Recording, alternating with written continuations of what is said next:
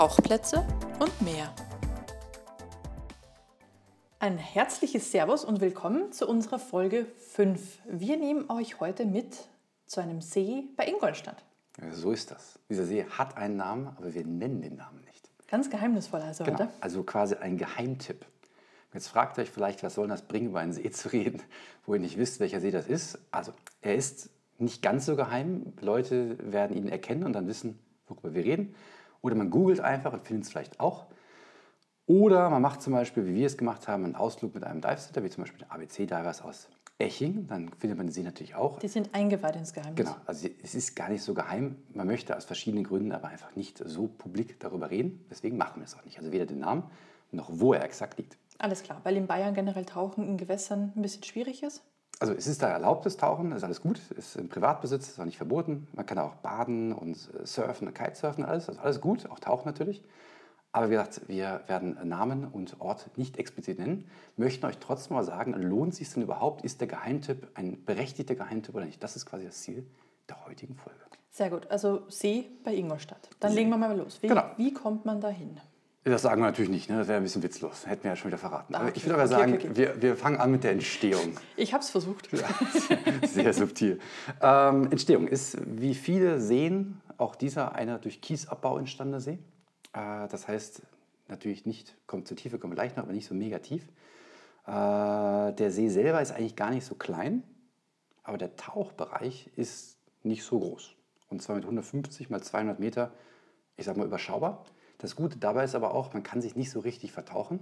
Jetzt komme ich nämlich zur Tauchtiefe, die liegt maximal so zwischen 9 und 10 Metern und die Durchschnittstiefe bei 5 bis 6. Also ist durchaus ein sehr entspannter See fürs Tauchen. Wie gesagt, viel schief gehen kann da nicht, was Navigation angeht, weil irgendwann stößt man halt an eine von ja, drei Wänden, nämlich quasi ein Rechteck. Und dann weiß man einfach, wo man ist und dann kann man wieder korrigieren. Vielleicht noch zur Temperatur, denn äh, da gibt es auch sehr unterschiedliche Aussagen. Ganz klassisch mit Trockenanzug nehme ich an, weil deutsche Seen sind immer kalt. Also in dem Fall, ich, ich, wir waren jetzt ja schon zweimal da und am letzten August mit 19 Grad hätte ich gesagt, ich äh, gehe mit 5 mm rein, war ich auch. Diesmal hieß es irgendwas von 11 Grad bei der Sprungschicht, wir hatten aber 17. Also Trockenanzug war, ich würde sagen, für mich krass übertrieben, aber ich glaube, die Hälfte der Gruppe war mit Trockenanzug, die andere Hälfte mit Nassanzug. Tatsächlich waren wir ja auch im Trockenanzug unterwegs dort. Man hätte es nicht gebraucht, aber weiß man halt vorher nicht. Ne? Weil angegeben war tatsächlich, dass wesentlich kälter ist. Dann schadet es halt nicht, dass man es anhat. Aber ich habe mir noch nie so gewünscht, einen Trockenanzug zu fluten, wie bei diesem Tauchgang. Richtig, und ich war drauf und dran, unter Wasser die Haube auszuziehen, damit wenigstens der Kopf irgendwie gekühlt wird, weil es war draußen irgendwie, wie viel Grad hatten wir? Ich glaube 27. 27 Grad, also man war eh schon gut aufgewärmt und wenn man rauskam, wollte man auch möglichst schnell raus. Das war zum Beispiel letztes Jahr im August äh, deutlich anders. Da hatten wir draußen, glaube ich, 13 Grad, im Wasser halt 19. Das war so ein kühler Abend, ja. Da wollte man eigentlich sofort wieder ins Wasser gehen, weil es angenehmer war als draußen, obwohl ich im Nassanzug war. Deswegen ähm, da vielleicht sicherheitshalber, wenn man hat, einfach beides mitnehmen, dann kann man flexibel reagieren. Auf jeden Fall hat der eine oder andere da vor Ort seine äh, Trocken äh, Handschuhe äh, direkt gegen Nasshandschuhe getauscht. Schadet auf keinen Fall, weil es war wirklich, wirklich ziemlich warm. Andererseits waren auch Leute unterwegs mit ähm, Trockenanzug, aber natürlich Trilaminat und drunter den ganz dicken Ja. Flauschanzug, Unterzieher, also Respekt. Da hätte ich nachher auch Sorge, wenn ich da raussteige, um zu unterscheiden, ist es Wassereinbruch oder sind es doch eigene, eigene Säfte, die da mit reingeflossen sind. Okay, bei jeder ist natürlich da auch wieder ein eigenes Empfinden, deswegen alles gut. Aber Hinweis, ich finde, man kann ihn auch im Sommer gut mit Nassanzug betauchen, aber natürlich im Winter sieht die Sache anders aus, deswegen sicherheitshalber mal gucken, was so die Temperatur ist. Aber da halt nicht so tief ist, ist halt ziemlich schnell aufgewärmt. Ähm, Winter schon erwähnt, also tauchen kann man eigentlich ja, fast die ganze Zeit. Man kann auch Nachttauchgänge machen, auch ein wichtiger Hinweis. Friert der zu? Haben wir was gehört? Wissen wir nicht. oder? Weiß ich nicht. Ich vermute, wenn er zugefroren ist, ist vielleicht die Tauchlage auch eine andere. Kann ich nicht zu sagen. Aber auf jeden Fall, ja, die wichtige Hinweise, auch Nachttauchgänge möglich. Das war zum Beispiel letztes Jahr. Äh, auch von, von der ABC, da war es ein Ausflug dahin. Das heißt, auch da kann man variieren. Ich muss allerdings sagen, dass ich den Nachttauchgang oder die Nachttauchgänge letztes Jahr nicht so gut fand wie die Tagtauchgänge dieses Jahr. Also ich vermute, woran es liegt, aber da kommen wir vermutlich noch ähm, bei den Conditions dazu. Da kommen wir genau später noch zu. Ähm, wie immer, über Kosten wollen wir reden. Natürlich, wenn ihr mit einer Tauchschule einen Ausflug macht, dann entstehen da Kosten. Das hängt natürlich vom, von der Tauchschule ab, einem Ausflug. Äh, und sonst, ja, wenn ihr wisst, wo er ist, dann fahrt halt einfach hin und taucht. Aber auch da ist aber wichtig, dass ihr ein paar Sachen beachtet, denn ähm, bei gutem Wetter zum Beispiel ist es zum einen schnell voll. Das ist ja auch ein Badesee. Das heißt, da bitte äh, sinnvoll parken. Also der, der, offizielle Parkplatz ist gar nicht da, wo ihr parken solltet für den Tauchbereich. Das ist eher im linken, parallel zur Straße, bitte nicht auf der Straße. Also ist klar, wo man parken kann, aber halt einfach nicht zu wild. Als wir da waren, jetzt war es echt ziemlich voll und einige haben auch schon ein bisschen grenzwertig geparkt. Und noch letzter Hinweis dazu, da ist nämlich ein Schild, da steht auch genau, wo ihr nicht hin dürft. Da ist nämlich so ein Wiesenbrüter-Schutzgebiet. Das ist aber relativ gut ersichtlich, weil es geht so einen Weg hierhin rein, dann einfach dem Weg folgen und sich nicht einfach irgendwo ins, in den Busch reinwerfen, ist vermutlich der einfachste Tipp, weil da sind dann die Bodenbrüter unterwegs, also die Vögelchen, Enten, was auch sonst noch alles unterwegs ist die dort dann ihre Nester haben. Genau, also das bitte einhalten, weil zum einen der Pächter freut sich natürlich, wenn die Leute sich daran halten und zum anderen dann ist auch die Chance groß, dass es noch lange so für alle halten wird. Richtig, wenn sich alle ein bisschen benehmen, haben wir alle was davon. Ganz genau. Es gibt ja auch keinen Kiosk oder keine Toilette oder keinen Shop zum Kaufen, also auch da gut vorbereitet sein, Getränke mitbringen und äh, vielleicht ja, einfach darauf achten, dass die Umwelt danach genauso ausschaut wie vorher.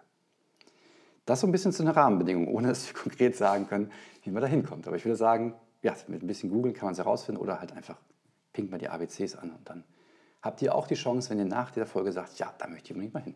Kosten hast du noch gesagt? Ja. Ähm, aber nicht nichts genannt. Das heißt, so ein Pi mal Daumen, was muss man. Ich glaube, wir haben 35 pro Person gezahlt. Da waren Begleitung natürlich mit dabei, äh, was uns enorm geholfen hat, werden wir gleich sagen, in einem Punkt. Du hast jetzt nicht. Begleitung. Ich habe Bekleidung Begleitung. Begle Entschuldigung, Begleitung. Anziehen muss man sich schon selbst. Ähm, Flaschen für, für zwei Tauchgänge, Blei, wenn man braucht. Äh, ja, muss man selber hinfahren, aber ansonsten, also das Wichtigste, die Luft ist dabei. Und natürlich halt einfach diese Orga außenrum. Äh, und die, diese Anleitung gibt es, wie man da hinkommt, gibt es natürlich äh, am Morgen vorab. Also man kann das schon finden, ist jetzt nicht so umständlich. genau, aber wie gesagt, die, die Begleitung ist vor allem dann hilfreich, wenn man nämlich etwas finden möchte im See, was ich bei zwei Nachttauchgängen nicht gefunden habe. Und dieses Mal, dank Stefan, vielen Dank Stefan, im dritten Anlauf endlich entdeckt haben. Sehr gut. Es gibt nämlich tatsächlich ein paar Dinge, so die dort auffindbar sind und wo man auch so ein bisschen Navigationsübungen machen kann. Ja, und damit sind wir bei den Sehenswürdigkeiten und den eigentlich, ich, wesentlichen Punkten dieses Tauchplatzes. Sehenswürdigkeit. Es ist schon spannend, dass man das Wort dafür verwendet, aber immerhin, ja, tatsächlich, man findet etwas. Fangen wir vielleicht an mit, dem, äh, der Übungsplattform auf 5 Metern. Also auch da, wenn man irgendwie halt, man sieht schon, äh, es gibt eine Tauchschule, die den See mehr oder weniger betreibt. Die haben auch Interesse daran, dass man auch mit Neulingen da halt irgendwie die Dinge machen und üben kann, dass sie nicht gleich den ganzen See umackern, sondern auf der Plattform vielleicht das erste Mal runterkommen. Das heißt, diesmal ein guter Anlaufspunkt, weil viele von den Navigationspunkten starten von da aus. Es gibt auch Tarierringe. Ich habe die nicht ausprobiert, aber jemand aus der Gruppe sagte, sie wären sehr klein, also sehr eng. Das heißt, es ist nicht ganz so easy, der Tarierring, aber das ist vielleicht auch die Idee eines Tarierrings. Aber es gibt ja auch mehr als eine Plattform. Das weiß ich nicht. Ich dachte, es gibt nur Haben eine. wir nicht zwei gesehen? Hm, ich habe nur eine gesehen. War das im Kreis? Vielleicht hast du die gleiche auf dem Rückweg wie auf dem okay, Hinweg gesehen. Ich ziehe meine Aussage zurück. Also, ich glaube, es gibt eine Plattform, aber mehrere Tarierringe. Dann gibt es den Minion, der am Anfang noch gut sichtbar war, nach einer Runde im Kreis nicht mehr ganz so gut sichtbar war? Ja, je nach, je nach Skills und Willen von Tauchern den Grund nicht zu berühren, beziehungsweise auch nicht so nah hinzukommen, weil es recht schlammig Genau. ist. Also es, ist, es wirkt immer so, hey, ich bin ja ganz weit weg, aber ähm, es reicht halt einfach bei dem Untergrund schon ein halber Meter beim Boden, ein Flossenschlag und das hat wirklich aufgewirbelt. Deswegen versuch wirklich gut tariert zu sein, dann haben nämlich alle was davon und nicht nur die ersten zwei in der Gruppe. Aber so ist der Minion ganz dramatisch. Stimmt, ich muss sagen, Im, wie, wie in einem Rauch verschwunden. Im Video hast du recht, sieht man sehr schön, wie der Minion sich in Luft auflöst, hätte ich fast gesagt. Ähm, dann gibt es eine kleine Figur. Ich habe einfach nicht erkannt, was es ist. Hast du es erkannt? Die Figur, das war eine Vase. Nee, nicht, die, nicht an der Plattform, sondern Achso, diese andere Figur. ich weiß nicht, was es war. Das sah so ein bisschen aus wie ein Fake. Ich hoffe, das ist nicht das echte, aber so ein bisschen Venus von Willendorf mäßig. Aber das ist nur eine vage Schätzung von mir, weil, Okay. ja, Also wenn jemand weiß, was diese Figur ist, gebt keinen Bescheid. gebt uns doch bitte Bescheid. Ich habe es auf Video, aber ich kann es selbst trotz Video nicht erkennen. Und dann gibt es noch ein paar Sachen zu entdecken rund um die Plattform. Da hängt dann eine Schwimmweste. Die Vase steht da, die Ja, stimmt, vorhin. die Vase. Und ein metallener Weihnachtsbaum in 2D. Aber es sieht so aus wie so ein Spraymuster. wenn man Weihnachtsbäume an die Wand sprayen wollen Ja, würde, das dann könnte man das sein. Ding nehmen. Ja. Ich weiß auch nicht, ob das Absicht ist, wie der Rest der Sachen. Bleibt vielleicht der Fantasie so ein bisschen überlassen. Und ich muss sagen, die Schwimmweste hätte ich nicht als Schwimmweste erkannt, wenn du nicht gesagt hättest, es ist eine Schwimmweste. Es sieht aus wie eine, so eine Rettungsweste. Ich, also keine Ahnung. Aber auch da, wenn wir es falsch wahrgenommen haben. Da hängt halt irgendwas und ähm, Also es sieht halt noch Es so aus mit, diesen, mit aus. diesen Stripes, also diese Bänder, die man noch zumachen kann. Aber es ist schon, es, es hängt schon eine Zeit lang dort, deswegen ist es schon ein bisschen verwittert, verwildert. vielleicht ist es auch der allererste Taucher dieses Sees. Es kann auch sein. Sein Jacket ist noch da, er nicht mehr. Genau, das ja halt irgendwas da. Äh, man kann auch unter der Plattform durchtauchen mit einem schönen Hinweisschild auf eigene Gefahr, finde ich auch gut. Ähm, also wenn Tauchen nicht sowieso auf eigene Gefahr ist, aber genau, das ist das. Und ähm, Totenschädel.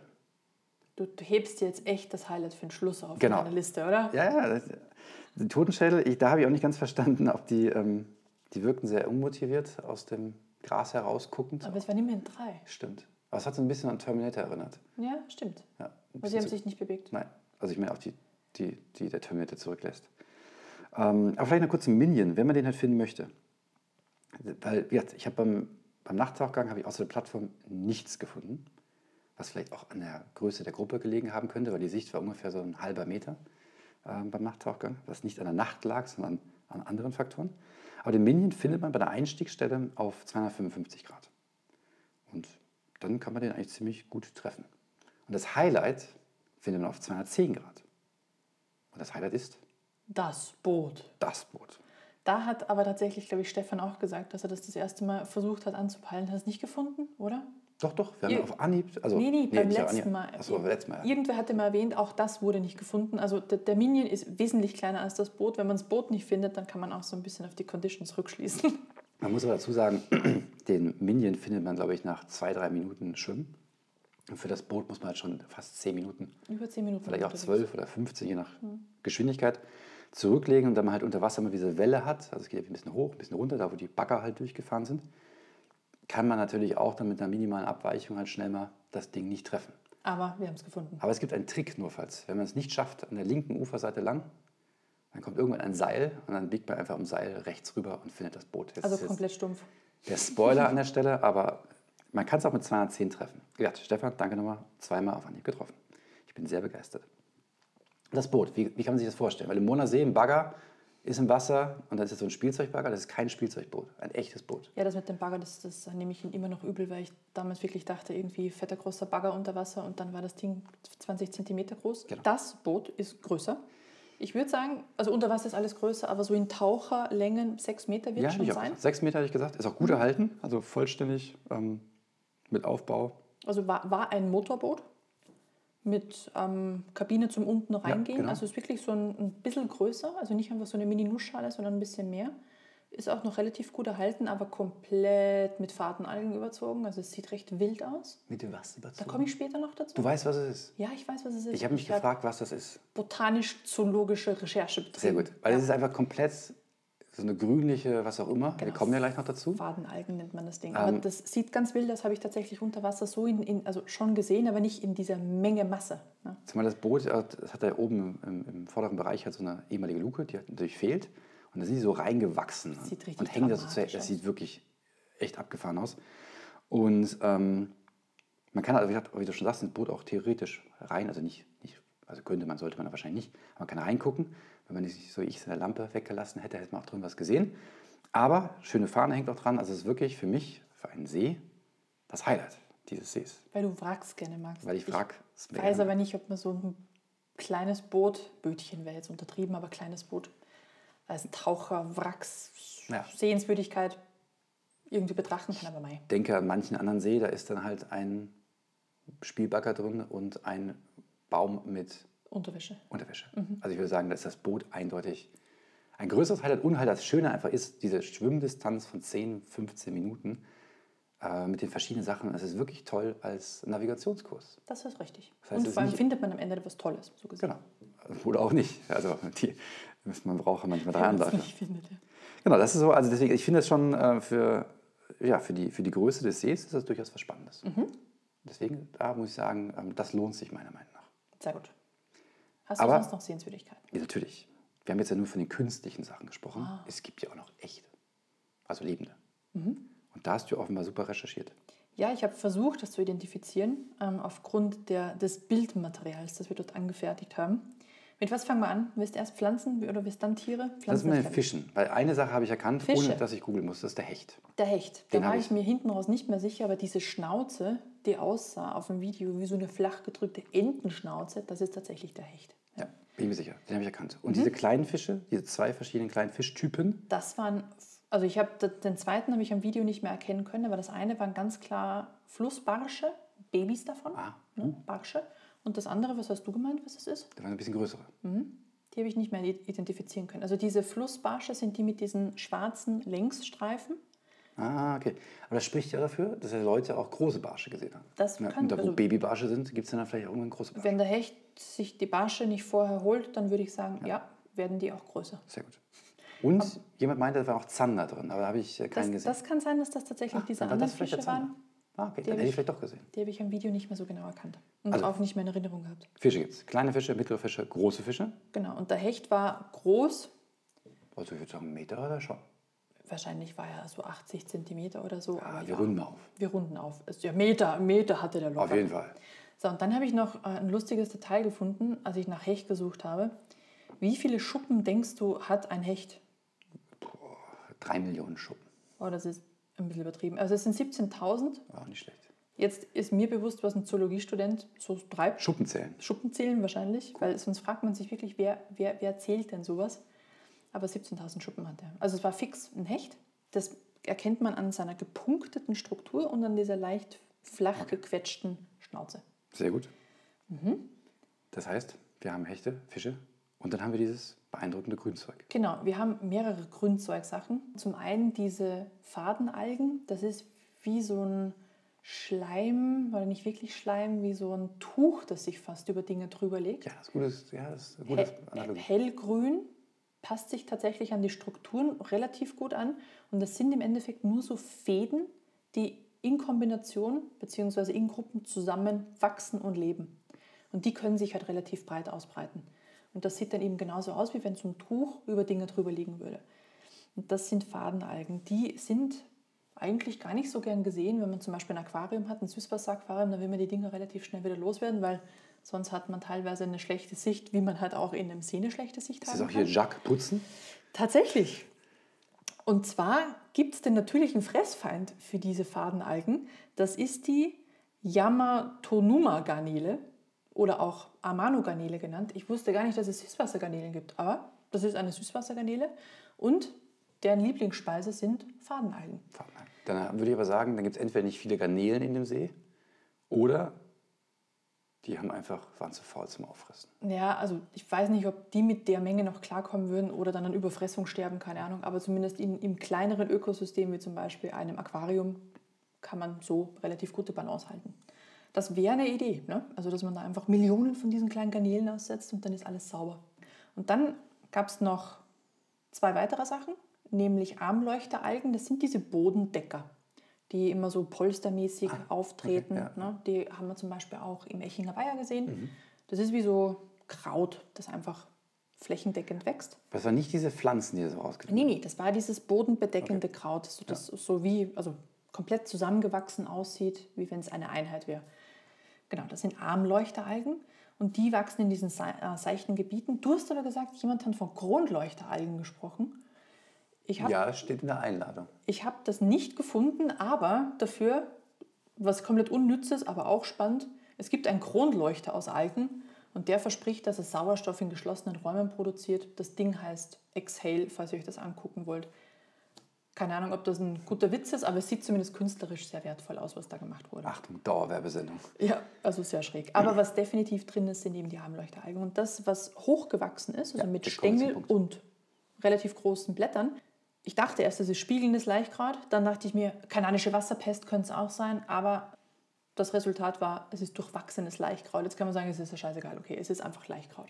Du erinnerst mich gerade an so einen, so einen Urlaubstaucher, der irgendwie nach so einem, so einem Tauchgang im, im Roten Meer seinen Fish Identification Slide rausholt und irgendwie eine halbe Stunde lang total begeistert Fische anschaut. Und mit anderen Tauchern dann auch noch diskutiert und sagt, nee, nee, nee, das war der Fisch, nee, das war fix der Fisch, Okay. aber der hatte hier drei Punkte auf dem Bauch und größere Augen. Also ich würde sagen, das Grünzeug haben wir abgedeckt. Das Grünzeug haben wir abgedeckt. Aber man muss auch dazu sagen, man muss ja hier schon suchen nach Dingen, die man identifizieren kann, aber ja. Ich sehe schon, das Fazit, was wir gleich ziehen werden, wird vielleicht ein bisschen unterschiedlich ausfallen zu diesem See. Aber ähm, vielleicht nur kurz zur Sicht. Ich habe ja schon gesagt, beim Nachtaugang war die Sicht ziemlich schlecht. Ähm, man sagt so im Schnitt fünf bis zehn Meter. Wir hatten, ich würde sagen, je nach Bereich des Tauchgangs drei bis fünf Meter. Das war echt schon Limit. Um dich zu zitieren, du hast gesagt, das ist für einen See ja gar nicht so schlechte Sicht. Man kann immerhin zwei Diver weit sehen. Stimmt, ich konnte den Taucher vorm Taucher sehen, an einigen Stellen. Nicht beim Einstieg, aber an einigen Ste- einigen Stellen. Wir sollten für Seen wirklich so eine neue Skala einfach aufstellen. Nicht Meter, nicht Knoten oder sonst was, sondern einfach Diverlängen. Gut. Hast du, DL. hast du noch was? Ich, ich hätte tatsächlich noch was, und zwar eine Kleinigkeit, aber es ist einfach so spannend im Sinne von, also im Zuge der Recherche zu Algen, weil das ist wirklich ein Thema bei Seen. Die Seen veralgen immer mehr. Und wie wir jetzt gehört haben, gibt es unterschiedlichste.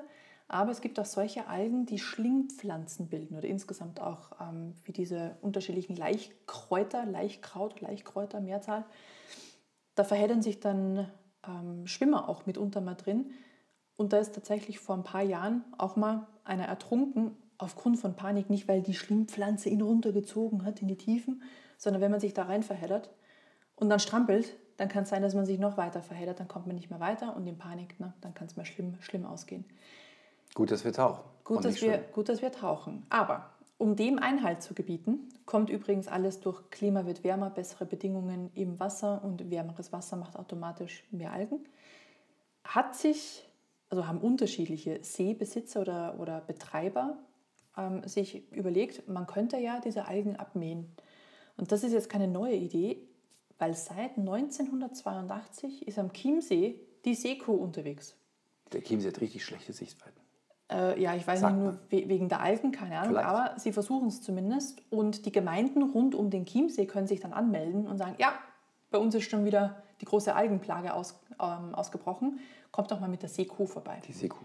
Die Seekuh. Also Kuh wie Kuh. man, man, ja, genau, Kuh wie Kuh. Man stellt sich das vor wie so ein Traktor mit einer Ladefläche vorneweg auf dem Wasser.